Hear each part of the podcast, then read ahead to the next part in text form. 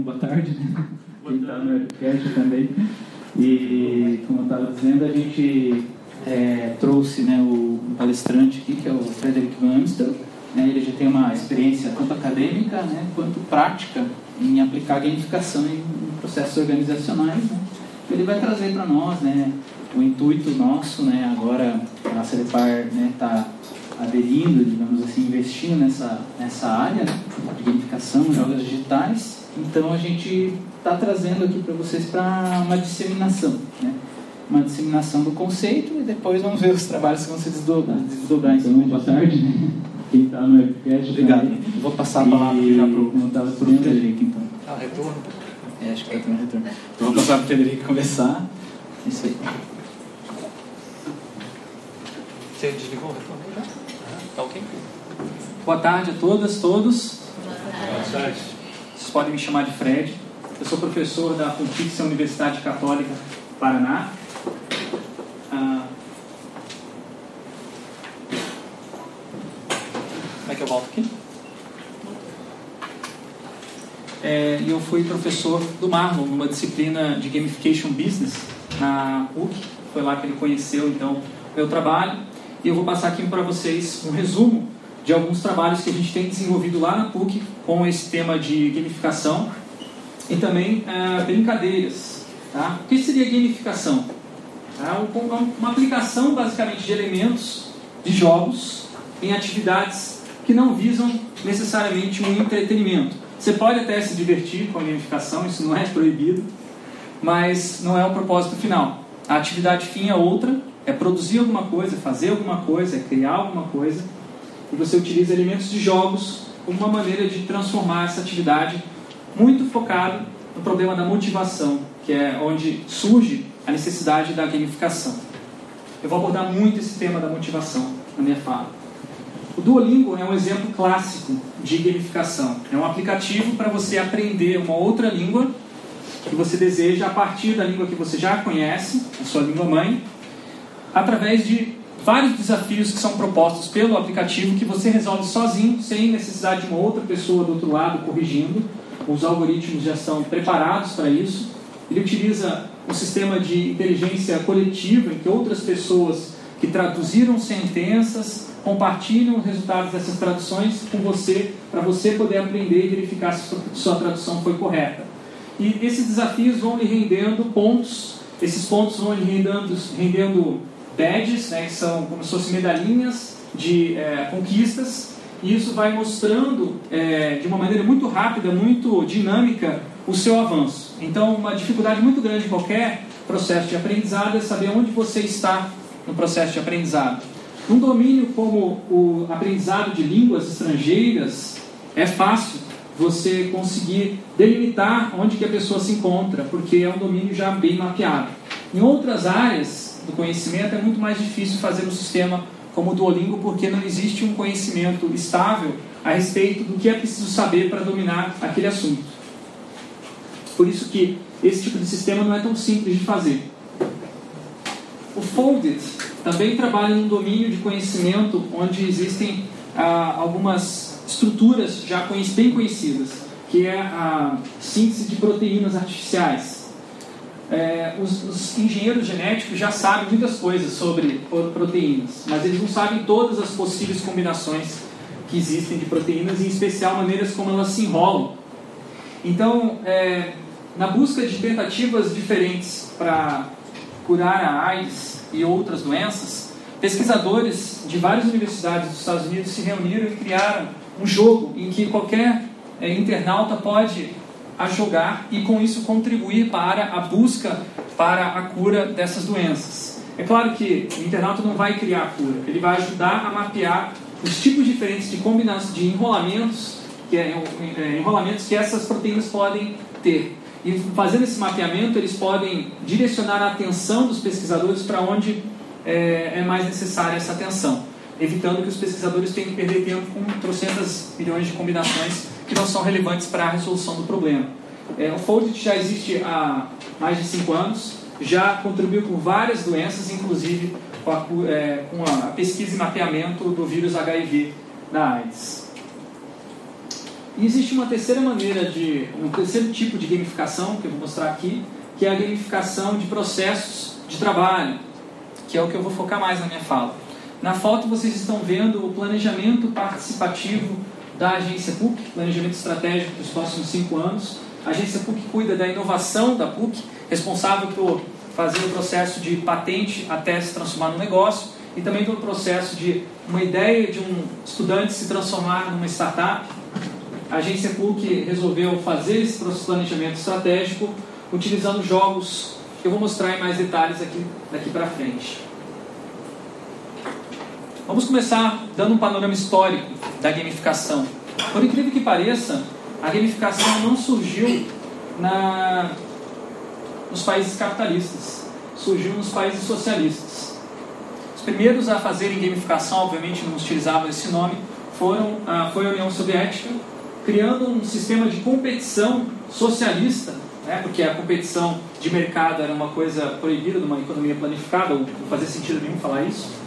É, mas eles criaram o conceito de competição socialista alternativa à competição capitalista, que seria entre as empresas estatais e os trabalhadores na União Soviética. Então eles se sentiriam parte de uma empresa estatal que tentaria competir com outra empresa estatal para ver quem é melhor e quem fossem os melhores, as melhores empresas ganhariam os melhores troféus, quem fosse os melhores profissionais trabalhadores ganharia medalhas e alguns tipos de prêmios, como por exemplo pacotes turísticos para lugares desejados na, na Europa, ali na região da União Soviética. Esse sistema começou a ser implementado a partir dos anos 20, 1920, e desde então é, até o final da União Soviética se tornou cada vez mais é, intenso, né? sistema de reconhecimento. Por que, que ele existe? Porque na, no trabalho socialista existe uma ênfase muito grande na colaboração. Você faz a sua parte e ótimo.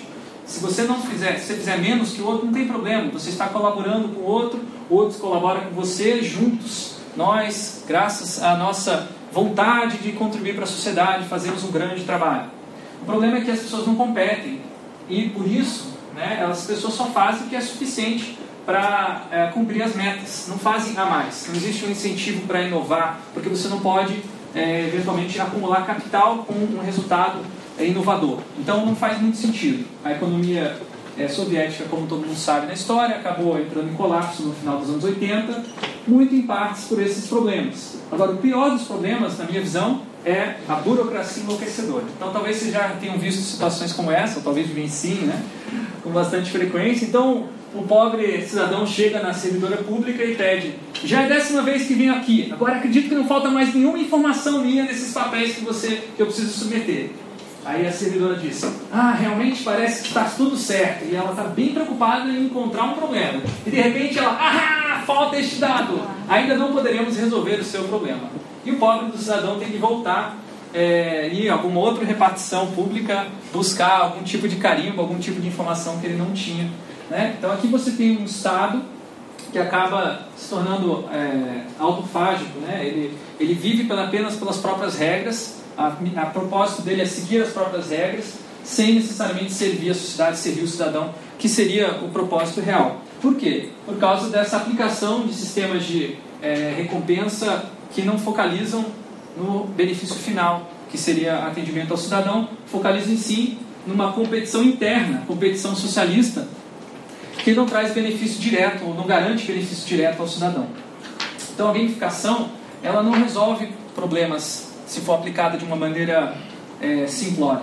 A gamificação tem que ser muito pensada a partir dos tipos de motivação que as pessoas têm. E é isso que eu vou falar aqui mais para frente. Tá? É, nós temos vários problemas, nós estamos numa sociedade capitalista, temos problemas também, são diferentes da, da sociedade socialista. É, aqui ao contrário, a ênfase é na competição, e a gente já nasce, cresce numa família que já coloca a gente para competir nos esportes, competir na escola, e a colaboração sempre em segundo plano. A competição é muito por, ah, mensurada e é, decidida com base na, nos, nas respostas, nos comportamentos quantitativos que as pessoas têm. Quantos gols você faz? Qual é a sua nota naquele é, bimestre? Então a qualidade acaba perdendo para a lucratividade e outros valores que são quantitativos. O salário que é uma medida quantitativa que às vezes está relacionada à produtividade, às vezes está relacionada ao tempo de casa, variam as, os significados, né? ele por si só ele não consegue dar uma sensação de que satisfação para o trabalho. Receber o salário no fim do mês não realiza os objetivos das vidas das pessoas numa sociedade capitalista. A maior parte das pessoas não trabalha para receber salário. E a prova disso são diversos é, sistemas de incentivos é, com base é, em bônus salarial que não reverteram na motivação esperada. E por fim, o principal problema do capitalismo, na verdade, é a alienação do resultado do trabalho. Você faz alguma coisa que foi solicitada, que um chefe pediu para você, mas você não sabe por que você está fazendo aquilo. Como que aquele seu trabalho vai ser utilizado por uma terceira pessoa, uma quarta pessoa e no final das contas, no caso de uma estatal, pelo cidadão. Você não sabe.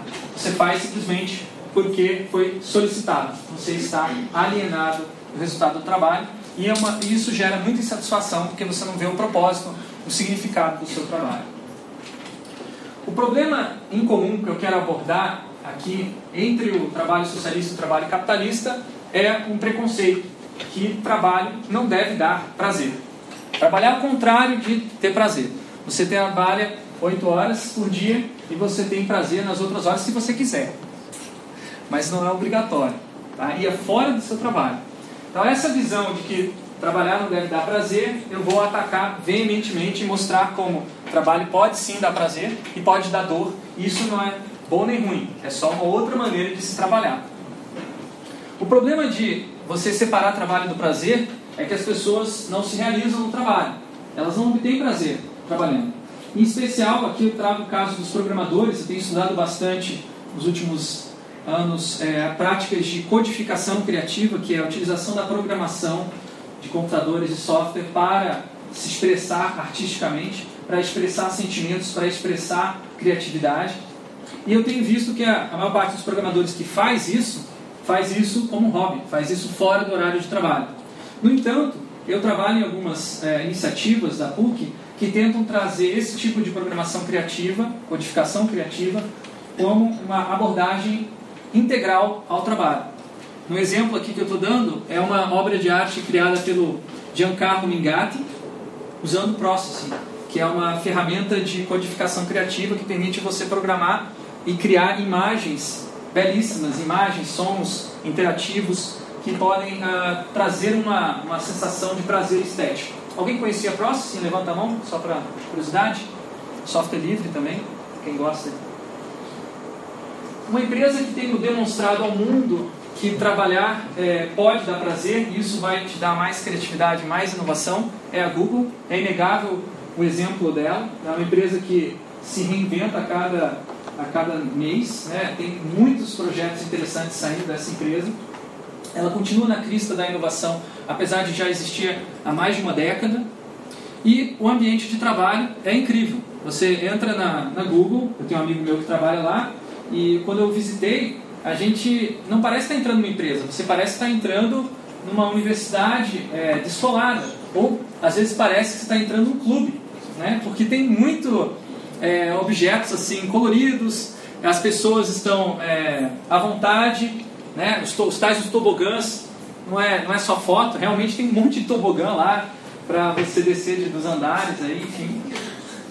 É, e as pessoas amam trabalhar no Google. Né? Esse meu amigo não troca o Google por outra empresa de jeito nenhum porque ele se sente muito bem, muito à vontade para criar um ambiente desses. E o resultado está aí, os números não negam, uma empresa extremamente lucrativa.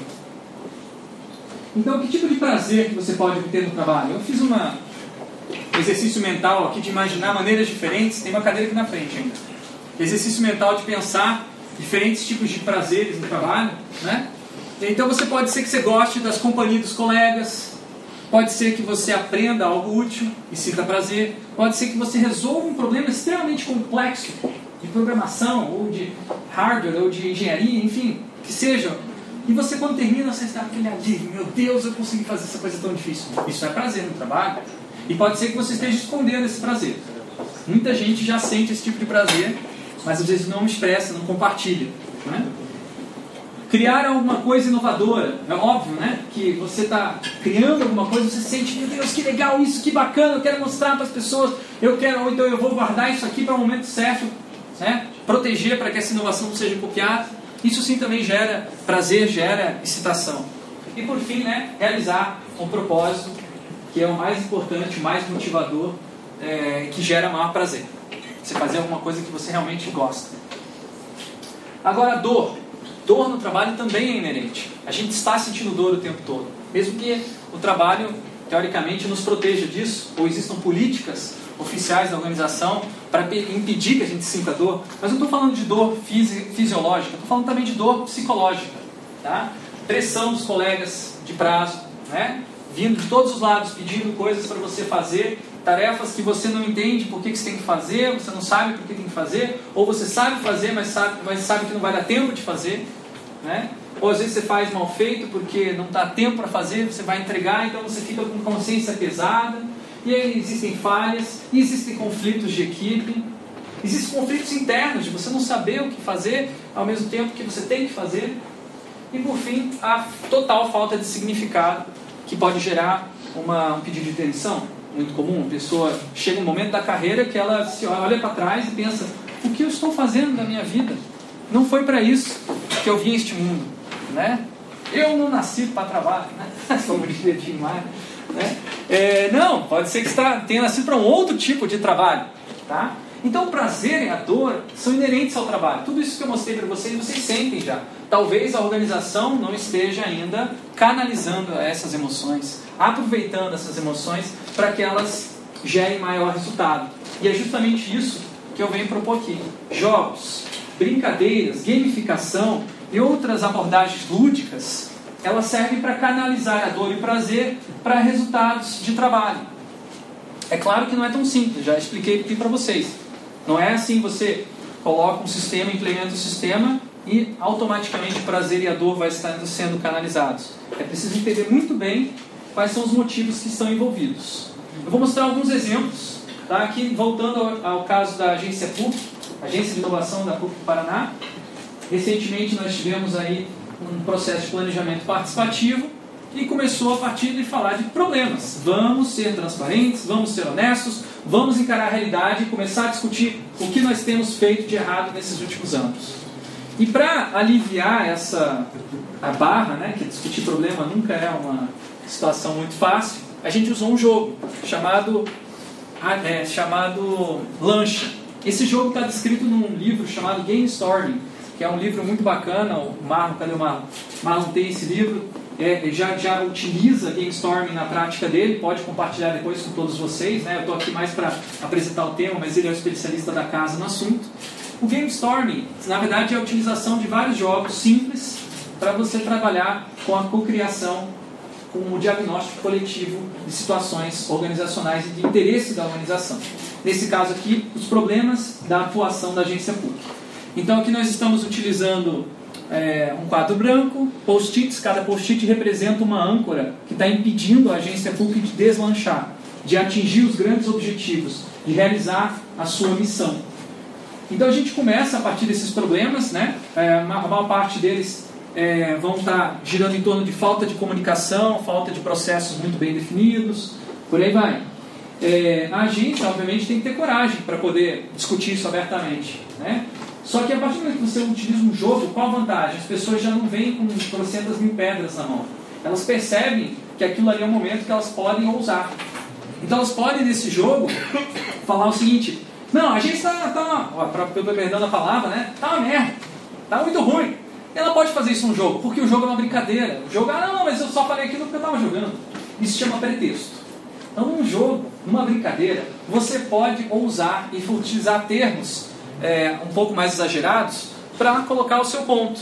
Por mais que isso seja, pareça às vezes impreciso, e é, o conteúdo emocional também é importante para navegar na complexidade informacional. É através da emoção que a gente descobre o que fazer quando a informação não é suficiente. Então aqui nós temos diversas pessoas confluindo tanto emoção quanto razão para tentar fazer um diagnóstico é, multi, é, multidiverso, né, com várias perspectivas, para descobrir o que precisa ser feito para soltar as amarras, soltar as âncoras da agência PUC. Este outro exemplo vem do Hospital de Clínicas do Paraná. Eu desenvolvi um jogo de tabuleiro chamado Hospital Expansivo. durante minha tese de doutorado na Holanda.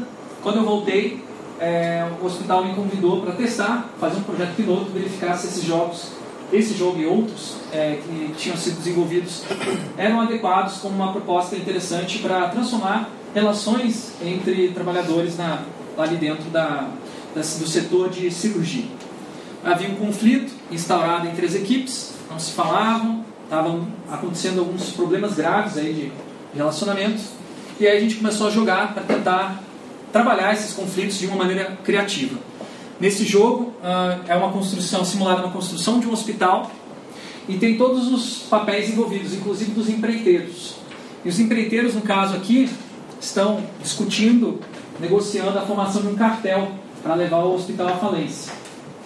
É, no caso dos seus papéis originais, aqui temos diretores do hospital, né, pessoas, diretores administradores do hospital, pessoas de alto nível de direção ali, é, fazendo o papel daquilo que eles menos gostariam que acontecesse no seu dia a dia, né? fazendo o papel dos bad boys, coisa que eles não poderiam fazer no seu dia a dia, colocar-se no lugar de quem está contra eles. Né? Não pode fazer esse papel, mas no jogo existe um pretexto de você assumir uma outra personalidade e observar aquele problema, aquele conflito que gera por uma outra perspectiva.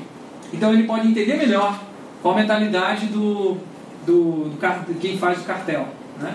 no caso empreiteiro.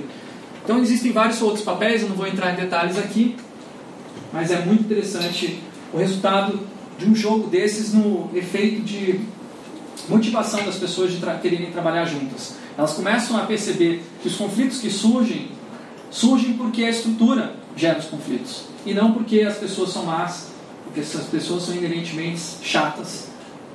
Enfim, o problema não é pessoal, o problema é da estrutura e às vezes do processo de trabalho. E o jogo permite que isso aconteça porque o jogo reproduz conflitos. Necessariamente quem joga esse jogo acaba entrando em conflito, mas não é um conflito entre pessoas, é um conflito entre papéis.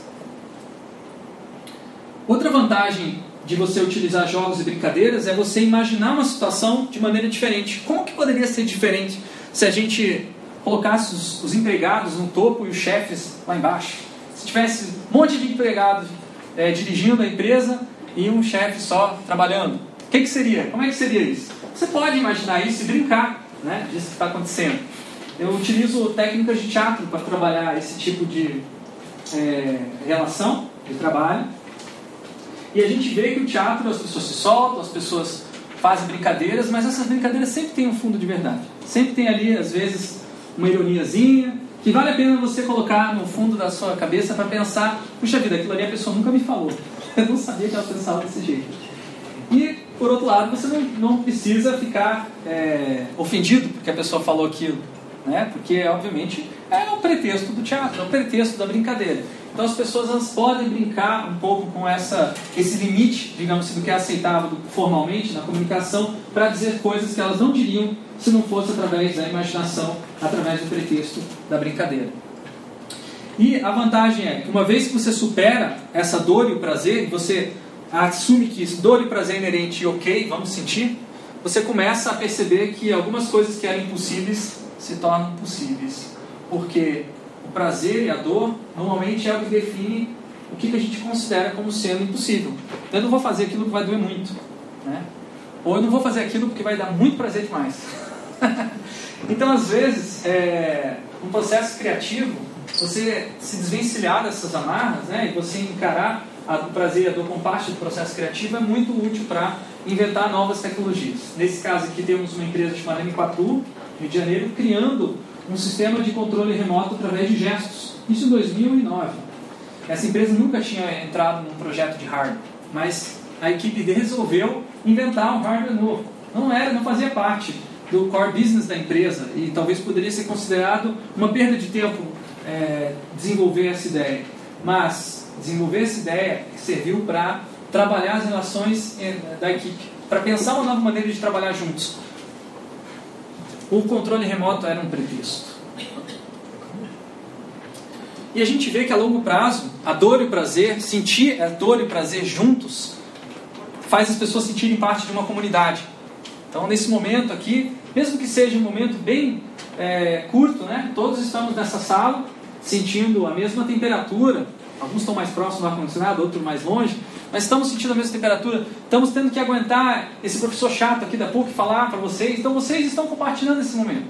Né? E se vocês compartilharem outros momentos parecidos que tenha prazer e dor, como tem agora nesse momento, talvez a cadeira não esteja tão confortável, enfim, está com dor na coluna, está com fome, sei lá, está com um problema, doença, enfim, você está compartilhando esse momento se você falar com seus colegas.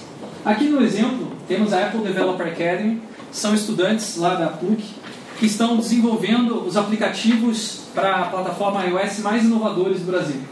Nós temos esse programa em parceria com a Apple e eles nos dão todos os recursos para que a gente possa viajar. Viajar e criar as ideias mais inovadoras que nossos estudantes têm. E a gente realiza, para estimular esse tipo de é, coragem, um cosplay day a cada dois meses. Então eles são incentivados a vestir uma roupa diferente, a, às vezes é temático, né? nesse caso é o Halloween. Então cada um vem vestido com uma roupa diferente. Eu estou aqui né, como, sei lá, druida, não sei o que, que eu sou aqui nesse dia. É, e a gente está curtindo esse momento juntos. É, parece que o pessoal não trabalha muito, né? Quando estão fazendo esse tipo de. Você pega um dia só para ficar se divertindo. Na verdade, a gente se diverte bastante todos os dias, né? Não é só nesse dia. Todo dia o pessoal se diverte, só que às vezes a gente se diverte com software, com código, às vezes a gente se diverte com roupas coloridas. Existem outros momentos que a gente sente dor também, como por exemplo a formação de equipes. As equipes é, da, dos, dos, estudantes são escolhidas pelos professores e a gente de propósito seleciona é, estudantes que têm dificuldades de relacionamento entre eles. Se o estudante odeia um outro, é com ele que ele vai trabalhar na próxima equipe. Isso, obviamente, causa conflitos extremos. Né? É, teve alguns estudantes que desistiram por conta disso, né? não, não estão mais no programa. Então a gente meio que excita os nossos estudantes é, para ter o máximo de prazer e o máximo de dor no trabalho. E a gente acredita que com isso eles vão inovar. E a gente tem tido resultados incríveis. Né? Aplicativos com milhões e milhões de downloads. É, estudantes saindo da, do nosso programa para abrir uma empresa. Né? Graças a um, um estímulo completo, digamos assim. Não simplesmente passar um conteúdo técnico de programação que era inicialmente a ideia da Apple. Né? E a gente tem na PUC também a Hot Milk, que é uma aceleradora de startups que pega essas ideias dos estudantes e ajuda eles a encontrarem sócios, construírem um negócio e se tornarem um próximo é, sucesso de, de mercado. A Hot Milk é um, é, tem um espaço super criativo também, é, que vocês podem conhecer, quem quiser visitar, né? E a gente realizou várias atividades criativas utilizando brinquedos nesse espaço, né? É, porque esses brinquedos, ah, o espaço já vem com vários brinquedos, eles estimulam as pessoas a ficarem mais à vontade para brincar, para jogar. É, esse tipo de sala, de espaço que é importante, mas não é solução. Muitas empresas acham que simplesmente por ter uma, uma sala criativa colorida, com puffs, com é, material reciclado, é, que isso vai, vai, dar, vai trazer criatividade, vai trazer motivação. Eu acho que é um, é um, é um primeiro pretexto. Mas se não houver uma mudança organizacional que assuma o prazer e a dor como parte do processo criativo, nada de interessante vai acontecer. Aqui tem um exemplo de brinquedos utilizados para criar uma linguagem UML baseada em Lego. Então, os estudantes pegaram o Lego, que a gente tem várias caixas de Lego, e eles começaram a brincar com esse Lego e geraram alguma ideia nova, que é se comunicar a respeito das classes das propriedades é, que um determinado programa vai ter, no caso aqui um jogo, eles vão utilizando o Lego para coletivamente imaginar isso. Esse é um experimento espontâneo que surgiu, um momento de interação entre os professores e estudantes, que não teria surgido se não tivesse o Lego ali disponível para dar materialidade, para tornar muito rápida a tangibilização das ideias que eram criadas. Então, resumindo, diferenças entre jogos, brincadeiras brinquedos e gamificação. Jogos têm motivos extrínsecos, eu jogo para, não jogo só por jogar, eu jogo para uma outra coisa. Aprender, deliberar, criar. E os jogos têm regras explícitas, às vezes até tem livros de regras. Brincadeiras, por outro lado, têm motivos intrínsecos. Você joga para se divertir, você joga porque tem interesse de jogar, você joga porque está chateado, quer se distrair. E as regras são implícitas, negociadas e modificam e se transformam conforme se você vai brincando. Os brinquedos, eles materializam motivos. O motivo fica lá fisicamente lembrando, olha, tem esse motivo aqui também. Você, o a, que, que a caixa de Lego faz no ambiente de trabalho? Ela mostra, olha, você pode brincar. É, o motivo é, você pode inovar usando esse material. Então o motivo está ali, mesmo, meio que um estado latente. Não está totalmente desenvolvido porque não motivou ninguém ainda, mas está materializado. E a gamificação, o que ela faz? Ela tenta materializar esses motivos, ao invés de um brinquedo, numa regra de trabalho, numa regra de interação que tem um propósito específico. Atenção! Gamificação e todas essas outras abordagens que eu mostrei para vocês não vai motivar alguém a fazer uma coisa que ela já não quer fazer. Tá?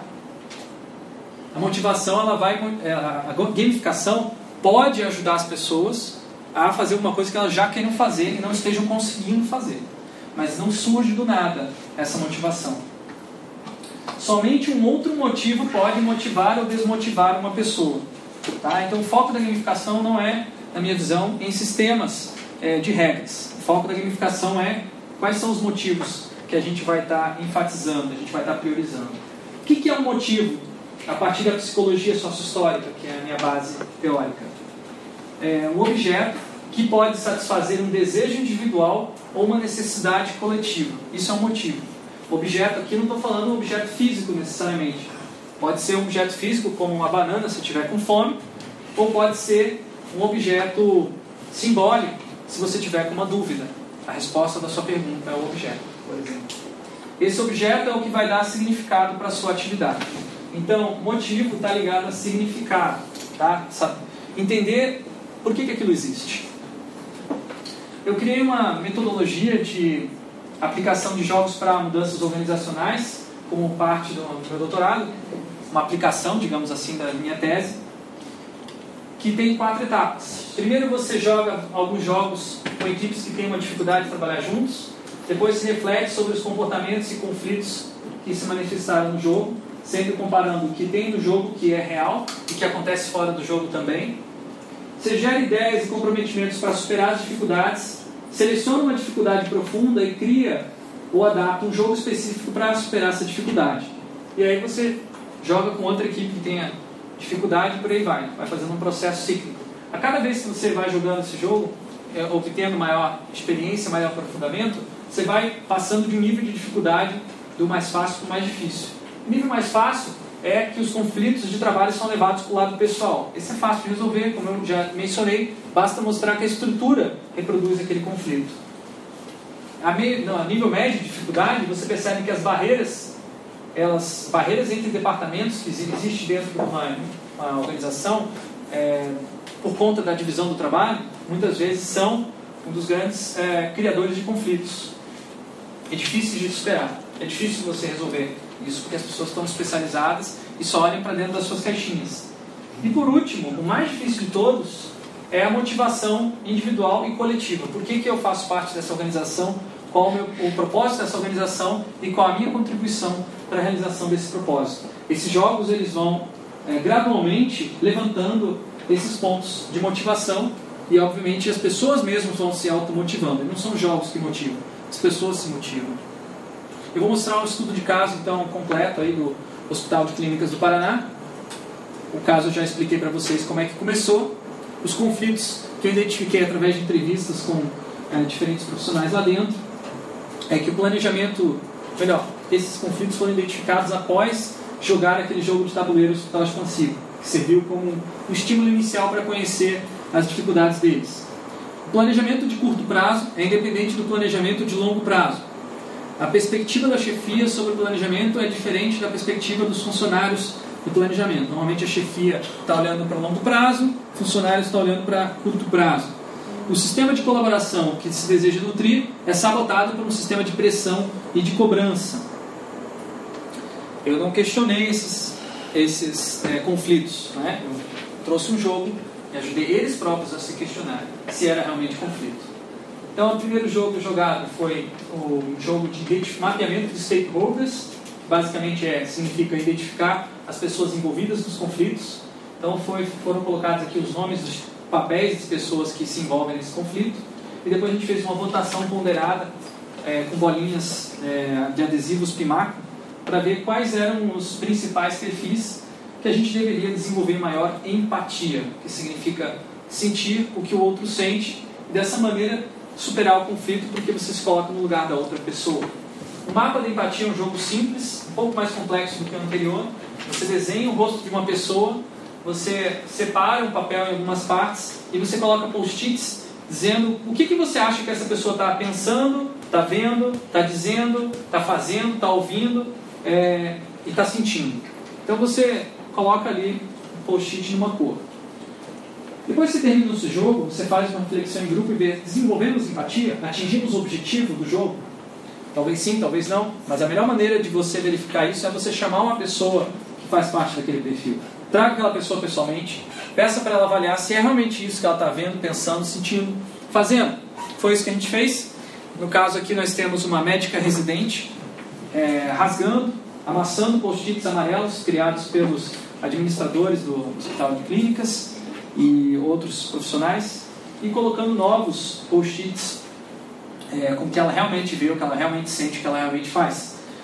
Desconstruindo, através desse método, um preconceito gerado sobre os médicos residentes que estão ali no hospital de clínicas, na ponto de vista das pessoas que estavam trabalhando apenas para obter os seus créditos e sair logo do hospital e não estão preocupados com o paciente e com o bem-estar do, dos mesmos. Então, obviamente que a médica residente destruiu essa visão e mostrou por que, que às vezes existiam esse tipo de conflitos entre os residentes e os administradores. Então, foi um processo muito transformador que mudou a perspectiva de um perfil sobre o outro. A gente jogou também o jogo Lula, que não tem nada a ver com ex-presidente da República. Lula tem a ver com animal. Você vai, é, a partir de um tema inicial, uma questão polêmica, você vai puxando pernas dessa Lula e cada perna tem uma pergunta em amarelo e uma resposta em laranja. E por fim, possíveis ações a respeito dessa imbróglio, digamos assim. Isso é um mapeamento do imbróglio que faz a Lula. Aí você, faz, você define quais são as possíveis ações, você vota para ver quais ações vão ser feitas, e aqui no caso foi a maneira como eles resolveram atacar a questão do planejamento, que estava muito polêmica nessa equipe. O radar de prioridades é uma maneira de você verificar ah, quais são as atividades eh, que a, a organização está executando em diferentes critérios, avaliar se essa atividade ela é importante ou não. No caso aqui, estamos avaliando diferentes especialidades cirúrgicas, por exemplo, é, ortopedia versus é, urologia e outras especialidades, ver quais delas que tinham uma maior infraestrutura, menor infraestrutura, quais que davam maior retorno do, do SUS, quais que davam menos, quais que eram mais solicitados para pesquisa, quais que eram menos. E a vantagem de usar um jogo, ao invés de fazer isso no Excel, uma pessoa só sentada na frente do computador, é que a discussão é muito rica, porque as pessoas manualmente podem visualizar rapidamente, trocar uma, uma linha, no caso aqui estamos usando elástico, de um ponto ao outro, e você chega através do consenso numa imagem que é muito mais representativa da realidade do que se fosse uma pessoa só trabalhando em um computador.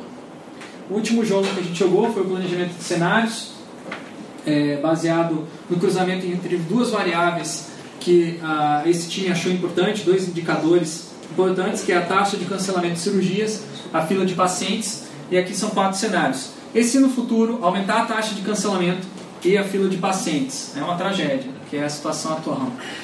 É, e se por acaso no futuro é, aumentar a fila de pacientes, mas diminuir a taxa de cancelamento?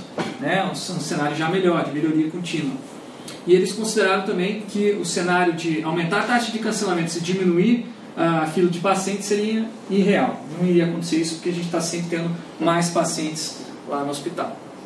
Então, os resultados alcançados por esse, essa intervenção que a gente fez durou mais ou menos uns três meses. A cada duas semanas a gente tinha uma sessão de jogo. É, foi uma melhora nas relações entre as equipes, diminuição de conflitos intelectuais pela compreensão das dificuldades alheias, por ter se colocado no lugar do outro e ouvido e também agido e tentado fazer diferente.